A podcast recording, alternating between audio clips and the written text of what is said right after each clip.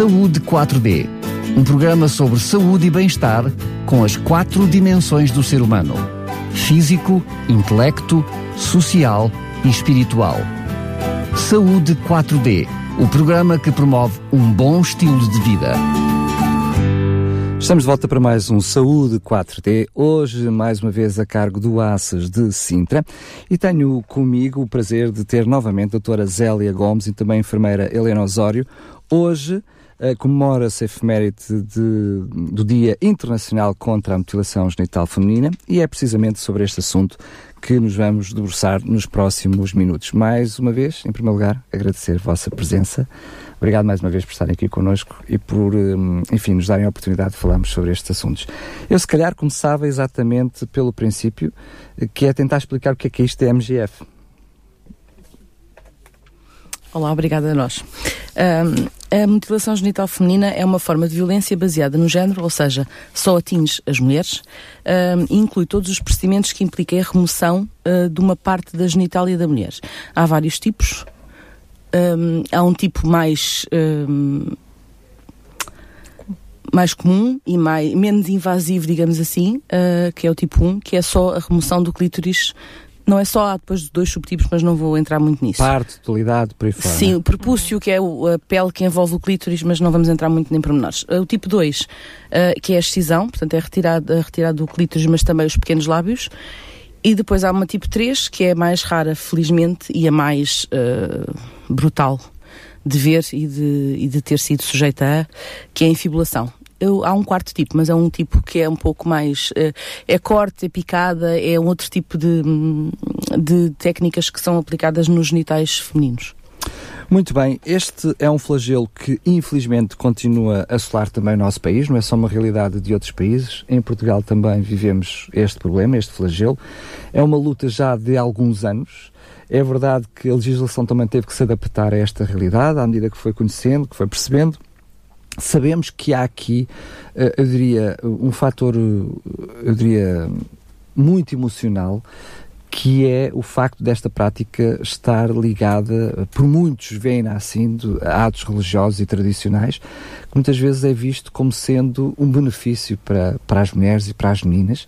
Ou seja, muitas vezes vemos pais uh, uh, a praticar a mutilação genital feminina achando que o estão a fazer, que estão a fazer o melhor para os seus filhos. E isto torna muito mais difícil lidar com este flagelo, não é? Claro que sim um dos papéis principais que nos cabe a nós na saúde, eh, em termos de educação para a saúde, é promover atitudes positivas em relação à mutilação genital feminina e desmistificar um, o que é chamado de tradições práticas por ser tradição, tanto ligadas à, à religião como ligadas a, hábitos culturais, a, entre a, outros, não? É? aos hábitos eh, culturais. Uh, para isso, claro que é, é, importante, o nosso papel na saúde é muito importante para prevenir a realização da MGF, é informar e desmistificar, por exemplo, no Egito, que é um dos países que a percentagem é mais elevada e a mutilação genital feminina é feito uh, entre os 1 e os 2 anos de idade, a finalidade é a purificação. Sendo que, doutora Zélia, eh, nós uh, vimos também, eu tive a oportunidade de ver um gráfico que efetivamente nos primeiros anos, entre o primeiro e o segundo ano de vida, era onde acontecia com mais frequência, mas que devido às queixas, devido a, enfim, a haver por parte da população, eu diria, mundial, de uma forma geral, uh, pelo menos uh, olhar para isso de uma forma negativa, a tentativa de esconder é fazê-lo um bocadinho mais, um bocadinho mais, mais, mais, mais, mais cedo, onde não há queixas, onde não se vê, muitas vezes no momento da, da nascença.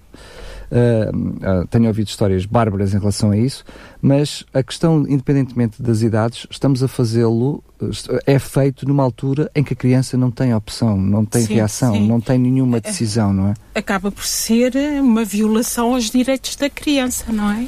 Porque a criança não tem nenhuma opção, são os pais que decidem. Sendo que a maior parte dos casos que são conhecidos já são conhecidos numa, numa altura tardia, ou seja, soube-se que em tempos aconteceu, Um, o que é que vocês, como grupo de trabalho, o que é que podem fazer para evitar que continue a acontecer?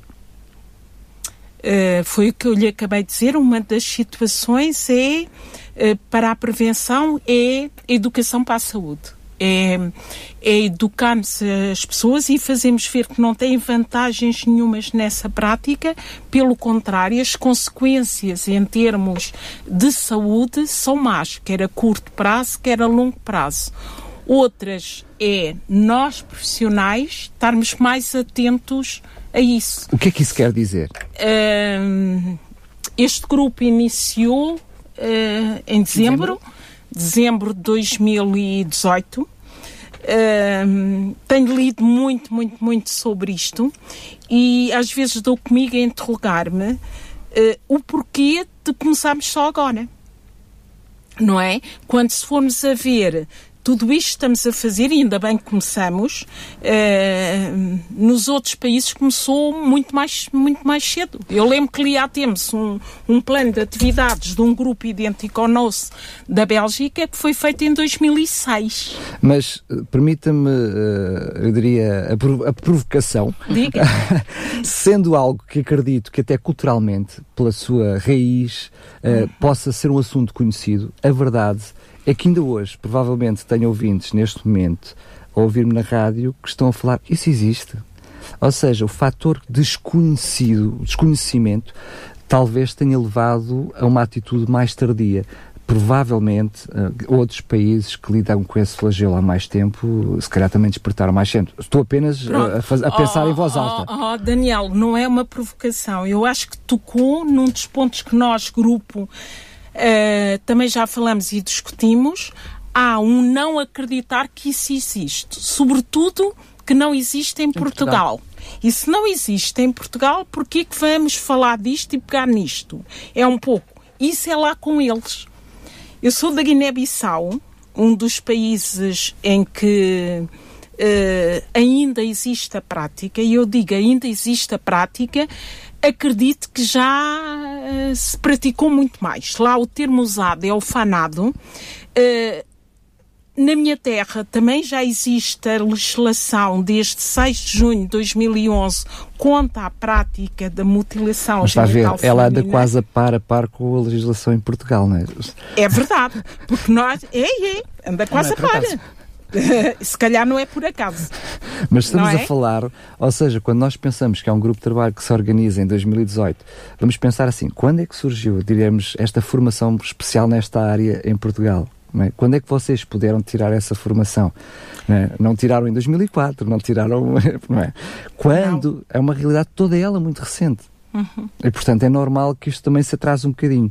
Outra questão é uh, depois uh, a facilidade de detectar, ou seja, não é fácil detectar os casos, não é? Isso complica depois também, uh, mesmo na área médica, uh, sobretudo aquela que é mais simples, diria eu, haver capacitação por parte dos médicos Sim. de poderem detectá-lo, não é? É outra luta que vocês têm que ter Sim, hoje em é dia, fácil. formação dos médicos. Não é fácil, tem que haver capacitação e mesmo havendo capacitação, como a minha colega disse, a Helena, o tipo 1 de mutilação pode passar completamente despercebido, mesmo uma pessoa com formação.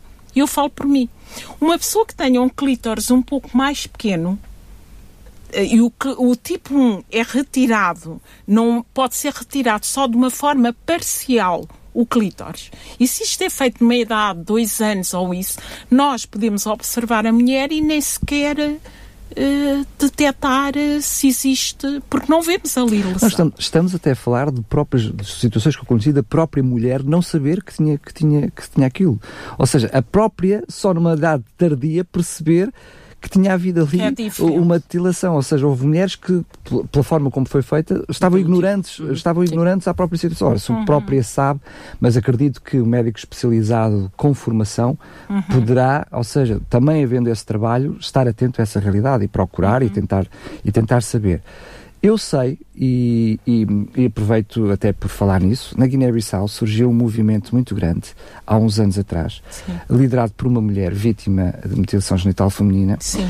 Que Acho que é a Fatoumata, Exatamente. Fatoumata Baldé. Pronto. Sim, senhor. Eu só sei do Baldé porque é, é um nome, que é um jogador de futebol é, com o mesmo senhor. nome e portanto só me lembro do Baldé. uh, confesso. Mas estava-lhe a dizer que ela fez um trabalho fantástico que percebeu que uma das soluções era trabalhar com as mães uhum. aquelas que tinham sido vítimas.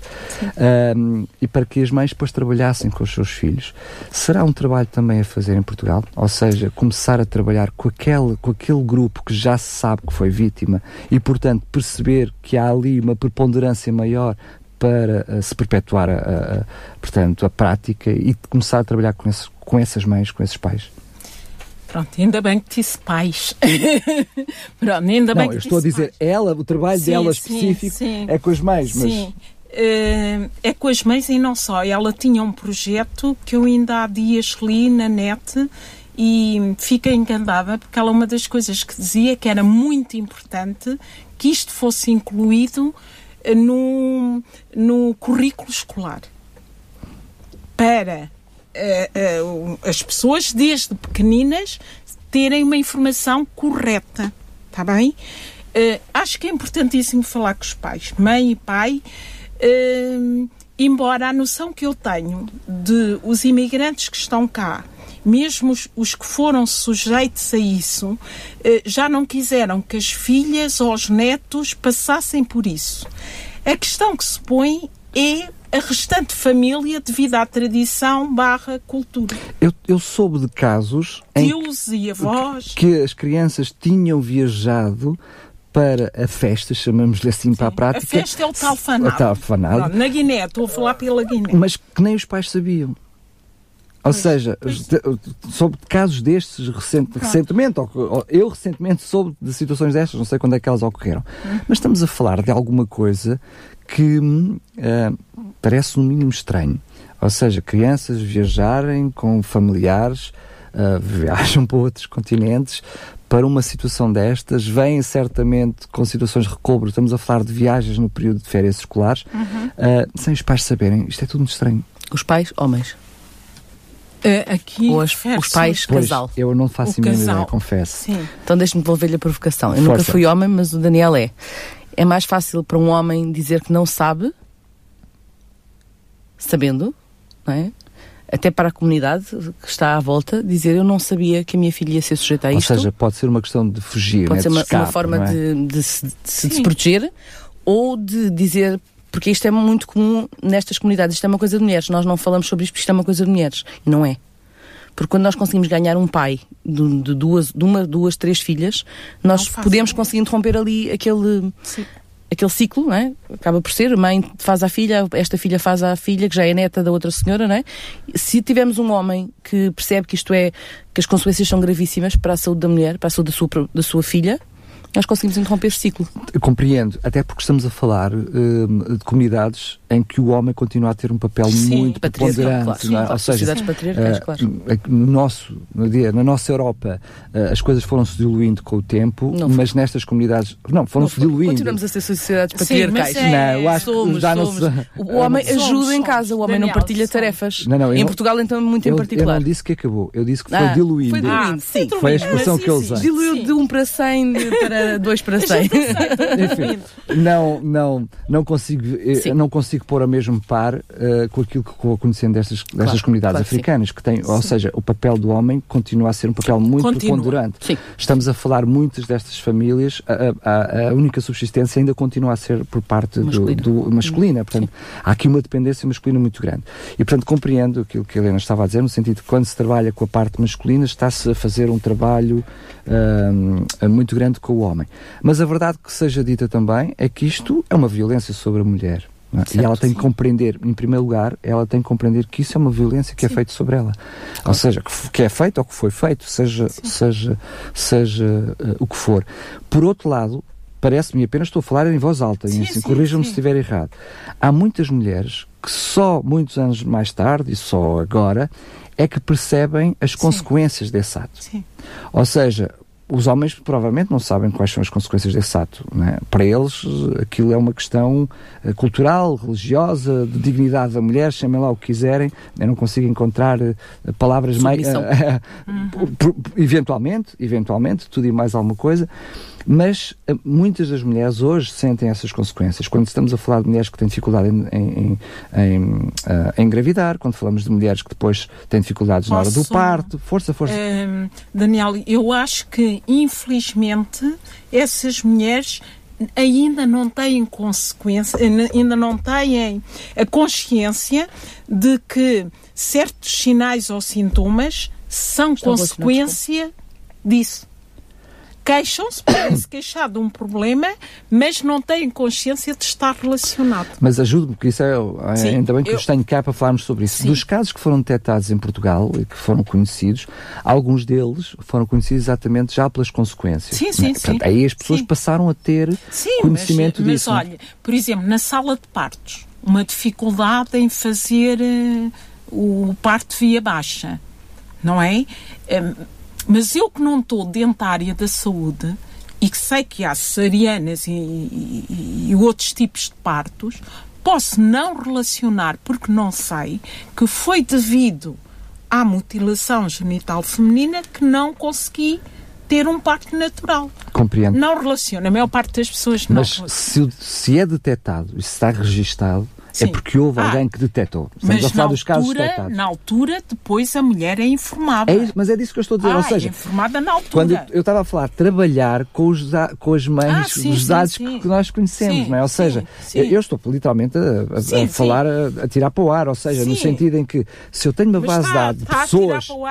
Se eu tenho uma base de dados de pessoas que já sei que passaram por esse problema e que têm filhos ou que vêm a ter filhos, eu já sei que tenho que ter ali um trabalho. Pronto, até porque nós... a nível do registro nacional, eh, na folha de registro, há muitas poucas questões que temos que colocar ao utente em questão.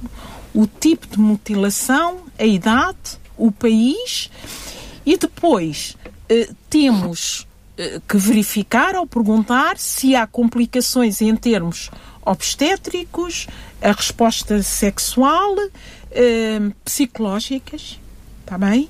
E uroginecológicas, está bem? Nós questionamos estas mas um, a questão é. Pomos estas questões. Mas, doutor Zélia, algumas dessas questões é, é, quase um ato médico para chegar às respostas. No, provavelmente o próprio não tem essas respostas, sim, não é? Sim, é, sim. é, praticamente resultado do ato médico, imagino eu, não é? Uh, provavelmente, se me está a falar uh, satisfação sexual, pode haver uma resposta que não é resultante de um ato médico. Mas depois, algumas dificuldades, como a doutora Zé estava a dizer há pouco e bem, às vezes o próprio não consegue identificar não consegue que identificar. seja com uma determinada circunstância. Sim. É exatamente o médico, o enfermeiro, Sim. que está alerta para esta situação, que até já na sua ficha sabe que é esta problemática e consegue juntar um mais um que é igual a dois e é depois. Isso mesmo. Não é?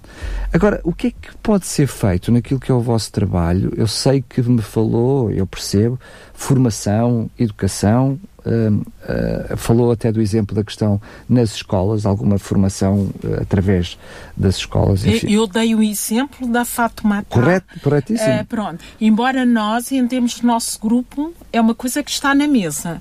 Não sabemos como mas é uma coisa que está na mesa e achamos que é importante. Neste momento, o grupo tá, tem contactado com as associações para tentar chegar à comunidade, não é? é porque, porque eu, eu acho que nós não, não chegamos às comunidades Era aí que eu ia chegar. Estamos é a falar de comunidades muito fechadas, não é? E uh, nós tivemos, literalmente, a semana passada, quinta-feira ou, quinta, ou outra terça-feira passada ou a terça-feira anterior. Esteve uhum. aqui uma dessas associações, a Bola Direne, e, e, estávamos precisamente a falar sobre isso. A verdade é que muitas vezes, uh, ou o doente chega, ou a pessoa chega ao consultório, chega ao centro de saúde e, portanto, uh, detecta uma situação e há uma divulgação que não é normal, ou seja, eh, são, são comunidades tão fechadas que não partilham esta problemática, isto é um tabu, uhum. é uma coisa... É um tabu. Uh, uh, é uma coisa... Aliás, não é falado porque lhes é dito, pelo menos eu falo pelo fanado de Guiné-Bissau, uh, que isto é, é segredo, é tabu, não é falado. Nem muitos olham como peço desculpa, não sendo, sabemos que não é, mas muitos olham para eles como um ato religioso. E, portanto, Sim. veem isso como um ato de liberdade Sim. religiosa e ponto. E isso torna tudo muito mais difícil chegar lá. Mas o que é que vocês podem fazer numa primeira fase, uh, não só através de, tornar isto, uh, como é que eu ia dizer, pelo menos uma maior atenção pelo médico, pelo enfermeiro para esta realidade. Uhum. Olha, Porque há aqui muito trabalho vou, a fazer, sim, não é? Sim, há muito trabalho a fazer e nós estamos naquela fase em que pensamos em mil e uma coisa. Antes de entrarmos para aqui, eu e a Helena estávamos a pensar, eh, veio no ar eh, isto.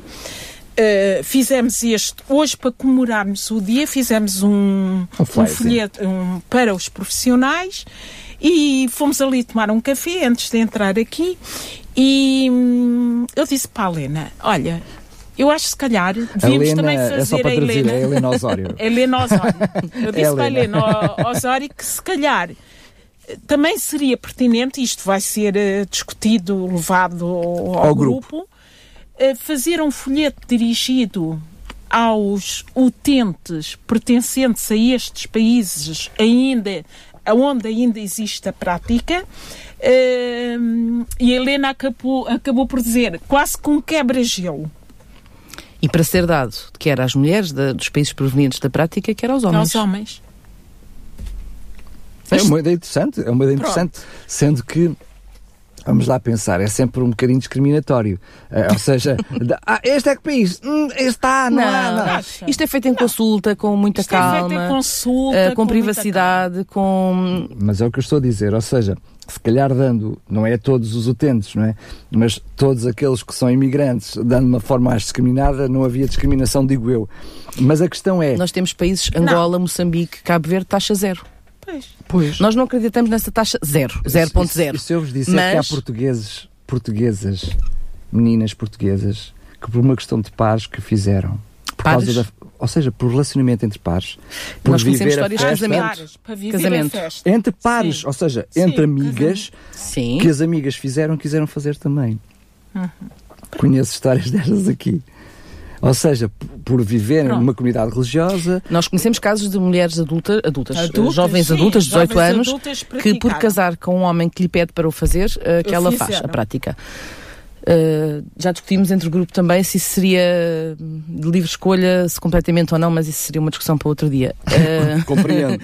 Qualquer... Não temos tempo de Mas... De qualquer das maneiras, Daniel, isso são casos pontuais. Claro que sim. É? Claro e que nós, sim. a tentarmos fazer um trabalho, não vamos pensar nos casos pontuais. Por isso é que eu estou a dizer, ou seja, não, por isso é que eu disse, não damos a todos, não é? Sim. Mas estamos a falar, ou seja, é uma situação muito generalizada, infelizmente, um, em, uh, um passado lá bem atrás uh, e que infelizmente ainda hoje, ainda hoje perdura, um, sendo que eu sei que há uh, movimentos que estão a promover a continuidade, chamamos da festa, sem o ato da mutilação, uhum. tentando dessa forma, ou seja, uh, porque muitas vezes nós somos outsiders nisto, não é? Eu imagino alguém que não vive a mesma cultura, que não vive a mesma religião, que não conhece o meio tentar dizer não, isso está errado, isso não se pode fazer.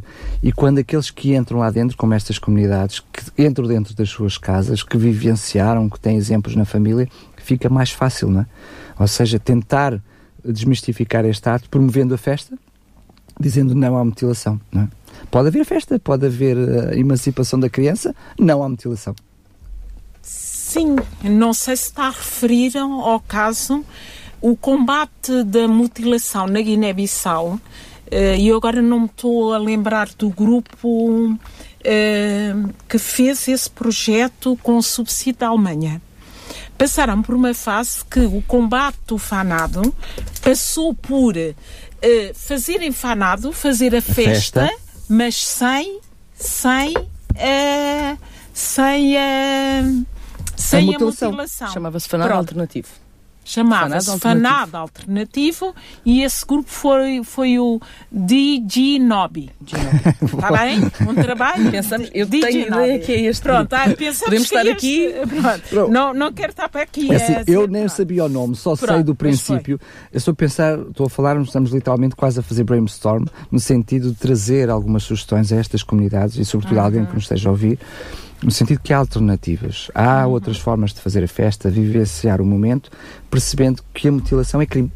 Sim. É um crime. Pronto, isto é um pouco como a fazer ver, e nesse tal folheto que nós falamos, uh, uh, estar pensado que há é aproveitar tudo aquilo que é bom das tradições e culturas e deixar o nefasto. Claro. É? Eu costumo dizer que tenho a sorte de conhecer duas culturas e aproveito o que é bom de cada uma delas. Claro, com certeza que sim. Claro. A questão é que, uh, sabendo que infelizmente ainda há casos em Portugal, uh, para já não sei se haveria alguma forma de tentar ou seja, que isso deixasse de ser tabu no sentido de que as mulheres que passaram por isso, mas que ainda não ou seja, que ainda não é conhecido a situação, mas que podem vir a querer engravidar, podem vir a querer ter filhos e que podem vir a ter uh, complicações, neste momento poderem elas próprias de uma forma espontânea divulgá-lo, dizer, olha, eu passei por esta situação, se calhar era melhor o meu médico de família saber disto. Eu nem ouvi a sua pergunta toda até o fim porque estava Sim. aí presa num pormenor do que disse. Força.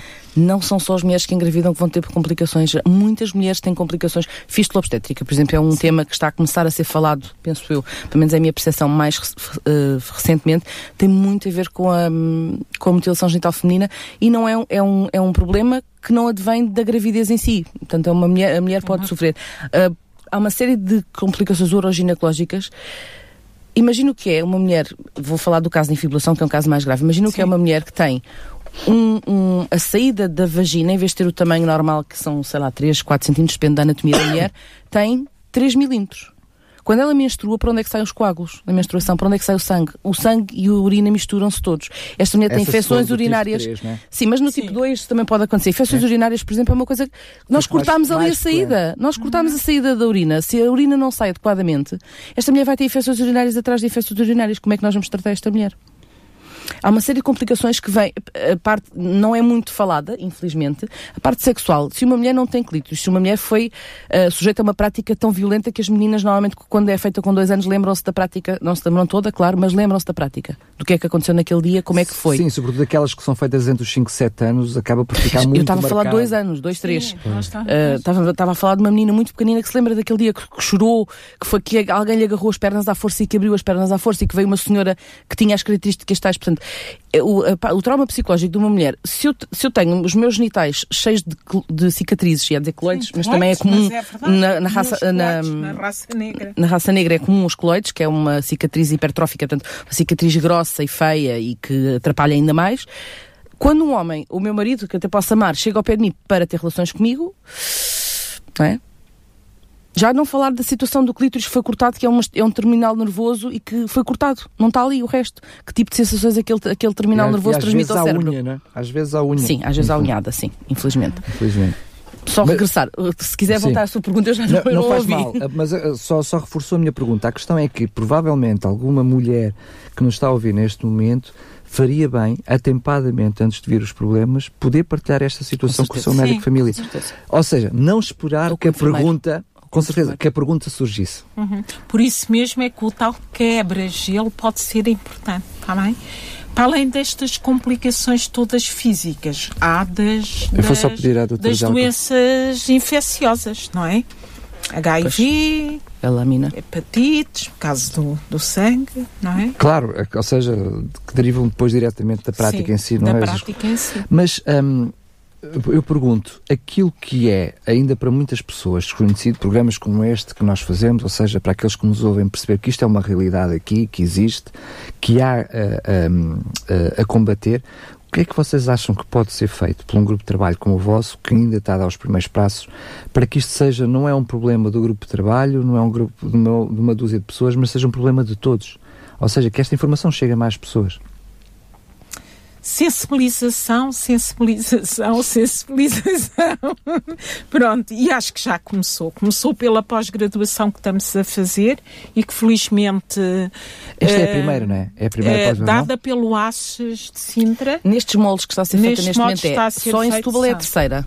Uh, foi feita também na, na, Escola Superior de Saúde de Lisboa, da ESEL, como nós chamamos, duas. Sim. Portanto, vai ser a quinta a na quinta. área da Grande Lisboa, chamemos-lhe assim. Muito bem, muito tá bem. bem. Mas, Mas assim, é, nestes moldes Pronto. é a primeira vez. Força. Também vamos, vamos fazer formação um, interna no. Pronto. Estamos, estamos previstos quatro sessões. Uh... Mas essa é bastante pertinente, ou seja... Já foi feita, não será a primeira vez que é feita, mas este ano vamos tentar fazer hum. quatro. A primeira foi mais sensibilização, não é?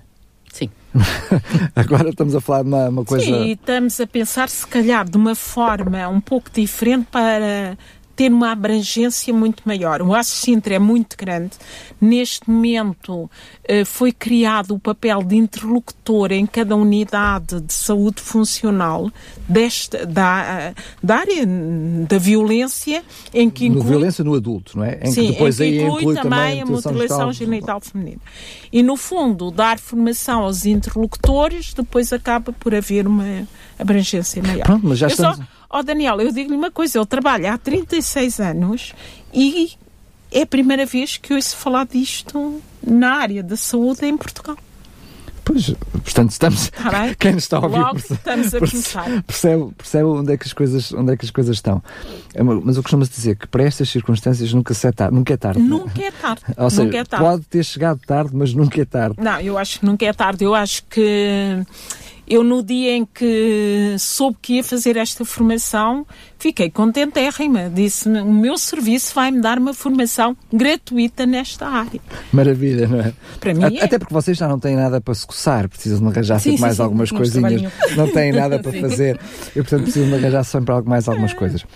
Eu sei que muitas vezes um, este trabalho uh, é quase carolice da vossa parte, para além daquilo que é o vosso trabalho que já fazem. Eu diria que vocês têm tempo minúsculo, chamemos-lhe assim, as palavras são minhas, dedicadas a esta área de uma forma concreta. O que é que vocês acham que poderia ser feito como grupo de trabalho, ou seja, até como oásis, para que o vosso trabalho pudesse ser mais efetivo? Tenho dificuldade de lhe dar essa resposta num país como Portugal, em que a maior parte das coisas são feitas por Carolice. E vou-lhe responder. Eu, por exemplo, as reuniões que vou são à segunda-feira. Isto é mesmo por Carolice, é fora do meu horário de trabalho. Não... não... sei realmente. Nós passamos o fim de semana e, e, as noites a tentar fazer o folheto, vai para cá, vem para aqui e via mais. Tira fotografia? Uh, não lhe consigo dizer, porque todas nós temos outras funções. Uh, não consigo dizer, mas também não me consigo queixar. Isto é esquisito, se calhar porque, porque gosto muito desta área. Percebe? Mas a questão é. E acho que é uma mais-valia. A, a, a, pergunta é no sentido: aquilo que está a ser feito, vocês acham que também é suficiente para a resposta, para a necessidade que existe? Ou vocês acham que há necessidade de se fazer mais para dar resposta àquilo que existe? Claro que há necessidade de se fazer mais, mas nós estamos no início. Claro, e isso neste, já E neste início, ora, nós falamos de dezembro, dois meses, eu acho que nós já fizemos muita coisa. Já... Quando, quando fez essa pergunta, só imaginei o mapa de Sintra, Imaginei os casos todos a cinzento e depois os casos todos a começar a ficar de outra cor, que são os casos que nós detectamos Sim. quando se tem formação, quando se começa a detectar. Eu fiz a especialidade em 2012 e tive uma, não tive uma cadeira, mas tive algumas aulas dedicadas a este tema e já detectei como enfermeira especialista de saúde materna, fiz citologias, fiz, faço observações de algumas grávidas que vêm dos países de origem. Eu pergunto se foi feito. Nunca, nunca ninguém me disse que não vai falar sobre o assunto. Sim. Há bocado quando estava a falar do tabu também, mas porque eu guardo, uh, guardo por, não pergunto na primeira consulta, pergunto na segunda ou na terceira, se tenho tempo. Uh, e tempo, tempo significa vir cá só parir e ir-se embora, né? Portanto, se eu tenho uma mulher com 39 semanas, não vou ter tempo de lhe perguntar na segunda consulta ou na terceira. mas pergunto, isso. quando ela já tem alguma confiança comigo, temos uma relação de confiança estabelecida, pergunto-lhe se foi sujeito ao fanado Sim. ou pergunto de uma forma mais sensível possível, mais sensível possível e, e, e, e às vezes observo. E estava eu a dizer que então vemos o um mapa e depois começamos a ter aquela, aquele pontinho que estava, por exemplo, em colares e que era um pontinho cinzento e que afinal é uma mutilação genital feminina verdadeira, que foi feita há X anos. E aquela mulher tem complicações psicológicas. Tem, tem uma ah, complicação. Consegue-se fazer depois uma ligação direta, é isso? a minha ideia era, estávamos a perguntar o que é que nós precisamos, nós pensamos Com que é preciso fazer mais. Quando os casos estão todos escondidos, se calhar até podíamos dizer, não vamos dizer porque já estamos alertas para o assunto, mas se calhar até podíamos dizer que o que existe dá, dá conta da situação. Quando aqueles pontinhos começarem a ficar todos iluminados e aquela senhora tiver, o pontinho ilumina-se laranja se a senhora tiver complicações psicológicas, ilumina-se verde se a senhora tiver complicações a nível sexual. Uh, uroginecológico, nós vamos ter, não sei se vai haver mãos para tratar das complicações destas senhoras.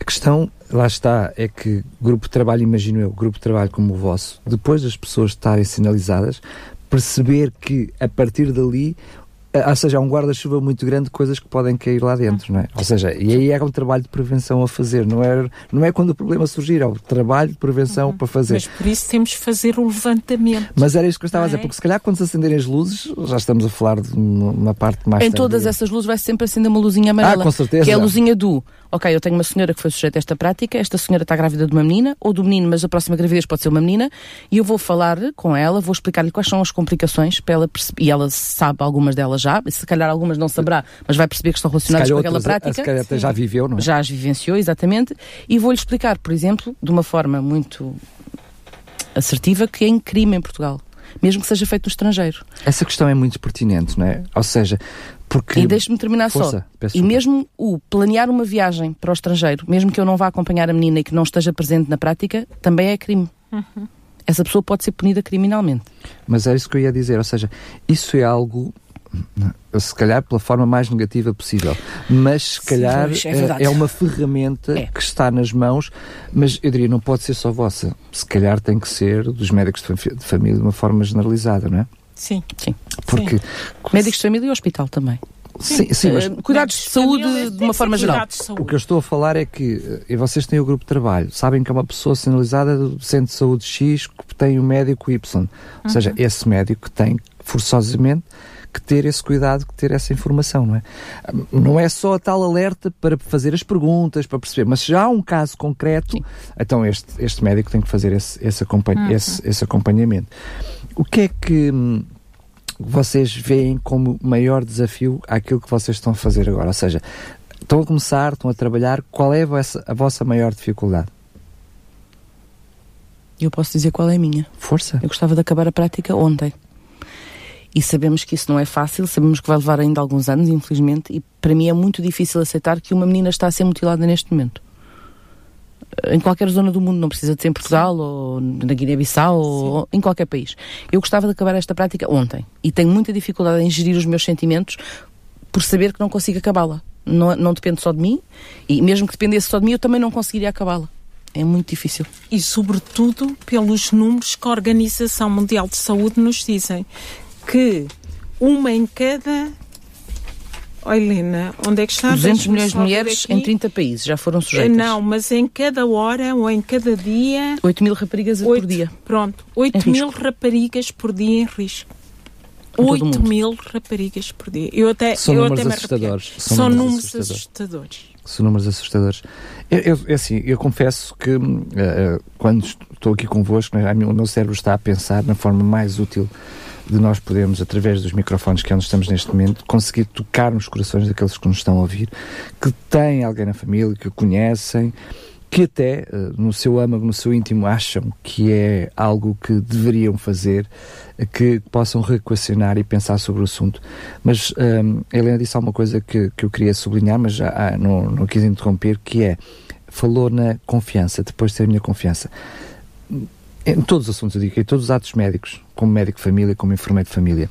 Mas, portanto, este não será uma exceção. Esta noção de que realmente os médicos, os enfermeiros de família, são uh, onde as pessoas conseguem confiar, onde se conseguem aproximar, pode ser aí a chave da linha da frente para, este, para esta situação. Essa confiança com o seu médico ou enfermeiro. Eu penso que nem poderia passar por outro sítio. Nem não, pode parar. Nem podia passar por outro sítio. A aquela... relação é fundamental. É assim, eu acho que há outro sítio. Não quero estudar essa. Acho então, diga, os líderes religiosos ah, têm ah, sim, uma sim. responsabilidade muito grande. Tem, tem. Ou seja, aqui em termos de rádio, nós uhum. tivemos, lidamos com a parte da saúde, lidamos com as associações, lidamos uhum. com a parte uhum. religiosa e a parte religiosa nesta área sim, tem sim. um papel muito grande. Sim. Portanto, mas a questão de confiança das famílias, eu penso que cada vez mais uh, a, a saúde e a forma como a saúde tem mudado nos últimos tempos, para, não por uma situação de, apenas de cura, mas na área da prevenção, sobretudo, e do aconselhamento, uhum. as famílias devem ver o seu médico de família, o seu enfermeiro de família, como alguém próximo, a quem devem confiar, a quem devem procurar, nem que seja só para tirar dúvidas, ou seja, uhum. não estão que ir lá, ir lá quando surge sim, um problema. Sim. A questão é que por parte do médico, eu, eu agora eu não, não vou fazer provocação. Não vai fazer provocação, eu vou-me antecipar assim. Por parte do médico, por parte do, aliás, não é do médico, por parte da equipa de saúde, é fundamental que isto não seja reprimido, que isto não seja. Temos que ter muita cautela em abordarmos isto, mesmo num simples exame ginecológico. Quando fazemos o exame e o exame não é o comum exame do dia a dia, temos que ter muito cuidado. Porque por trás daquilo está muito sofrimento, há muita, está muita coisa que nós não podemos condenar. Mas eu não, não ia é? só fazer essa observação, Diga. ia certamente fazer essa Sim. observação, com certeza leu-me os pensamentos, mas não ia fazer só essa observação. Ou seja, tem que haver esse cuidado, mas também vos tem que ser dado tempo. Ou seja, a consulta do médico de família e do enfermeiro de família tem que ter tempo, porque não estamos a falar, eh, estamos a falar deste, deste estado concreto, mas podemos estar Sim. a falar de violência doméstica, podemos estar a falar de muitos outros casos que carece de tempo, de Sim. diálogo, de tempo de escuta, não é? E essa história, muitas vezes, de ter que andar a correr atrás dos 15 minutos para conseguir terminar a consulta, Nestas situações não, Daniel. É? E, e há uma coisa que nós temos no, no nosso folheto que é mostrar-te disponibilidade para falar sobre o assunto sem pressa. Está bem? De uma forma efetiva, sensível e sem fazer esse juízo de valor. Não, Isto não é eu estar a defender. É assim, os 15 minutos, os 20 minutos são tempos. Como é que se diz? Mas se calhar o grupo de trabalho da sessão tabágica diz, olha, tinha aqui um folheto também com mais duas perguntinhas para fazer. Não, doméstica. nó- nós, nós, profissionais de saúde, temos de saber gerir estas coisas. A sério. E não podemos, penso eu, e estes anos de prática hum, leva-me a dizer sempre isto. Nós não podemos dizer, ou eu não me permito dizer, que não fiz isto porque tinha 15 minutos para uma consulta. Não posso. Eu posso ir acabar ao fim do dia atrasada uma hora. Mas não. Ou, percebe? Mas, a doutora Zélia, não faz a consulta em 15 minutos. Eh, acho que faço até em 10. Se for uma amigdalita, acho que faço Não, não, mas 40 são tempos minutos ou médios. uma hora. São tempos médios, São tempos médios. Claro. Está bem? e há uma coisa muito São interessante. tempos médios e eu, quando falamos nisto dos tempos, aca- acabo sempre a dizer não vale a pena irmos por aí. Para mim são tempos médios. O tempo que eu disponibilizo numa consulta é o tempo que aquele utente precisa. Muito bem. Nós temos um. Existe institucionalmente, não é nosso, um livrinho de- que nós vamos tentar distribuir pelo ACES pelos profissionais. Estamos a enverdar esforços nesse sentido, onde diz mesmo: se, se achar que o tempo que tem disponível para aquele utente naquele momento não é o necessário, convi- convide-a a vir ter consigo numa outra data em que Sim. consigo ter o tempo disponível Sim. para este tipo de Sim, atendimento. Isso Nem não que é sejam como uma é ou duas óbvio, não é? consultas, não é? Sim, Sim. ocupam-se dois Sim. tempos, se Claro. necessário. Num outro dia, não será naquele, Claro. claro. Claro. Não é por aí. O tempo há sempre. Não, a pergunta, já estiveram sentados nessa cadeira vários colegas que lamentam, lamentam muitas vezes a pressão, para que, ou seja, que precisavam de ter mais tempo na sua prática para ser mais efetivos. Tem que assumir que a doutora Zélia terá a sua opinião e é a sua. Faz- A minha opinião é esta. existe, e a pressão existe, não e podemos negar que existe, é mas- assim. Pressão existe. Eu, eu ainda hoje disse. O dia que eu tive hoje, um dia de pressão, mas eu acho que isto realmente faz parte de a dinâmica, o trabalho. O Daniel não tem pressão no seu Não, não, trabalho. não. Claro, Não comunicação tem. social não existe. Pronto. É um descanso. Eh, mas o tempo temos que arranjar. Muito, muito bem. Sendo que. Se calhar estão colegas a ouvir-me que não concordam com isto, mas isto é uma opinião muito pessoal. vincula a si e, é- e tem todo o direito. Vinculada a mim. tá tem, todo, tem todo o direito. Eu queria fazer a mesma pergunta na área eh, da, da enfermagem. Eh, imagino que eh, no momento de, eh, de consulta como enfermeira de família este, isto seja algo mais fácil de, de- de gerir, mas eh, uma enfermeira que está a fazer sala, uma enfermeira que, eh, enfim, que está a fazer vacinação, ou seja, é verdade que a própria forma como estamos, e a questão das unidades de saúde familiar, tem vindo a melhorar muito esta, esta, esta situação. Eu, eu não vou dizer que não está a dizer que não com a cabeça. Essa parte não era para dizer. Ahm, Eu trabalho numa UCSP. Pronto. Eu só conheço a realidade das USFs através do que as colegas me transmitem, do que vou apanhando. Porque as UCSP, a minha UCSP, há UCSP estão organizadas por enfermeira de família, serão poucas, mas existem, é um bocadinho diferente. Mas eu estava a pensar nisso, ou seja, as Porque eu tenho, eu tenho... organizados com enfermeiro e médico sim, família... têm as mesmas, os mesmos constrangimentos. Acabam, sim. sim, mas eu estou a falar para, como enfermeiro, e, ou seja, imagino que uh, a Helena, uh, quando fala com colegas para tentar motivar para esta prática, para esta atenção, enfim, eventualmente para o questionário, uh, percebe também estes constrangimentos de, da prática do dia-a-dia, -dia, da prática clínica, chamemos-lhe assim. Sim, claro que sim. Eh, nós, estamos, nós em USFs, quando estamos organizados nesse sentido de enfermeiro de família, temos os mesmos constrangimentos que os médicos, temos o mesmo, não sei se são os mesmos números de minutos ou não, mas uh, teremos os mesmos constrangimentos, que é uma consulta muito sensível, que precisa de muito, muito tempo. Não, Nem sei se 40 minutos chegam, quanto mais 20 Sim, mas ou 15. Você, não, eu não sei se depende de unidade para unidade. Na minha, por exemplo, não, não. a consulta de enfermeira de família, ainda hoje tive de saúde materna, saúde infantil e planeamento. São, tem 20 minutos e eu tenho 20 minutos.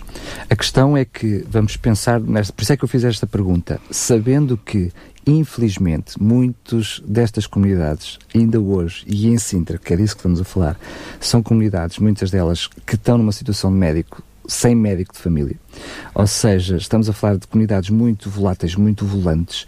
Uh, muitas vezes a prática clínica passa por uma sala, passa por uma vacinação, ou seja, por isso é que eu fiz a por pergunta... Por um atendimento de um, médico de empresa, que temos de dizer a verdade, uh, que não é mesmo sempre o mesmo médico, e que é um atendimento. E muitas vezes apenas vão é para um, uma sala, enfim, sim. têm um, uma vacinação, uma vacinação sim, sim, ou seja, têm contacto apenas com o enfermeiro. Sala, por, sobretudo. Por isso é que eu estou a dizer, ou seja, como é que na, na vossa prática clínica estou a falar nesta realidade, Sim. se pode fazer também alguma coisa, porque se pensamos assim, é um trabalho médico-família, mas depois tenho uma grande porcentagem que não tem médico-família, eu posso estar a ter ali... Eu um... estou a imaginar uma situação, uma utente que foi sujeita à prática que tem alguma complicação que ela já percebeu que está relacionada com aquela, com aquela questão e que vai à sala e encontra uma colega minha. Essa colega pode, pode e faz, e falo, fazemos noutras áreas frequentemente, referencia para mim.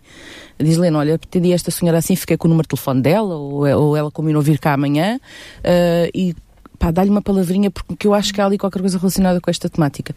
No futuro poderão ser os interlocutores da, da, da EPFA e da nossa, do nosso grupo em particular a fazer um bocadinho este trabalho nas unidades. A pessoa poderá não ter o perfil ou poderá não ter o tempo, mas o, o, interlocutor uh, deverá, esperemos que tenha a sensibilidade e, e o tempo que, que, se arranje, lá está.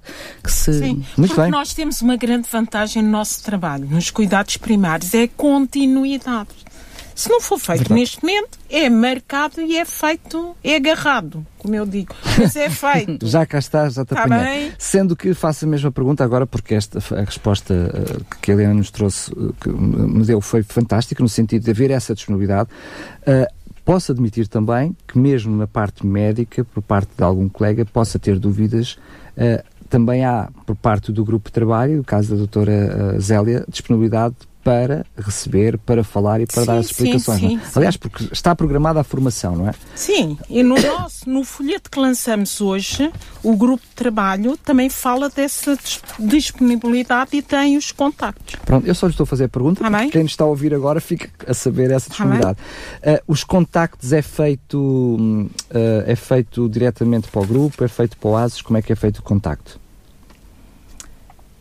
Os contactos é feito para o grupo. O contacto está aqui é para o grupo. Pode dar Isto o contacto? é em relação aos profissionais. Pode tá dar bem? o contacto? Que é, tem a ver com a equipa de prevenção da violência em adultos, uh, Rua Teixeira de Pascoais, 2745-852, Massamá, 214 398 530. Vou-lhe pedir para repetir o telefone. 214 398 530. Muito bem. E depois de fazer este, marcar este número, como este é o geral, é necessário pedir pel, por alguém do grupo. Para falar com alguém do grupo da EPFA. EPFA. EPFA. EPFA. Grupo de Projeto de Práticas Saudáveis para o Fim à Mutilação Genital Feminina. Pronto, já está. Agora, Quero agradecer mais uma vez. Certamente temos a antena, como eu costumo dizer, não é as portas abertas, mas é escancaradas para falarmos mais vezes sobre este assunto. Isto é um assunto que não pode. Uh, Força, força. Posso, se queria só dar uma sugestão uh, cinematográfica. Existe um filme, não sei se alguma vez foi falado aqui ah, nas sim. várias vezes que vocês abordaram este tema, que é A Flor do Deserto. É um ah, filme. Sim sim, sim, sim, sim, sim, sim É um filme que não será para todos os espectadores, mas traz. É preciso algum estômago é, para ver. Traz aqui algumas questões que nós falamos. Lembrei-me imensas vezes de algumas cenas do filme. É um filme de 2009, se não estou enganada, que estreou em Portugal em 2010, mas é de Flor do Deserto, muito interessante, uhum. baseado num caso real. Um caso próprio, né? Muito verdadeiro, sim. Fantástico. Agora sim, quero agradecer mais uma vez a ambas. Fica Obrigada uh, a nós. Obrigada a oportunidade aberta. Oportunidade. Certamente não podemos falar sobre isto só uma vez. Temos que repetir e repetir e repetir sempre que for oportuno. Marcamos então encontro para uma próxima oportunidade. Obrigado Obrigada. Obrigada. Saúde 4D. Um programa sobre saúde e bem-estar com as quatro dimensões do ser humano: físico, intelecto, social e espiritual. Saúde 4D, o programa que promove um bom estilo de vida.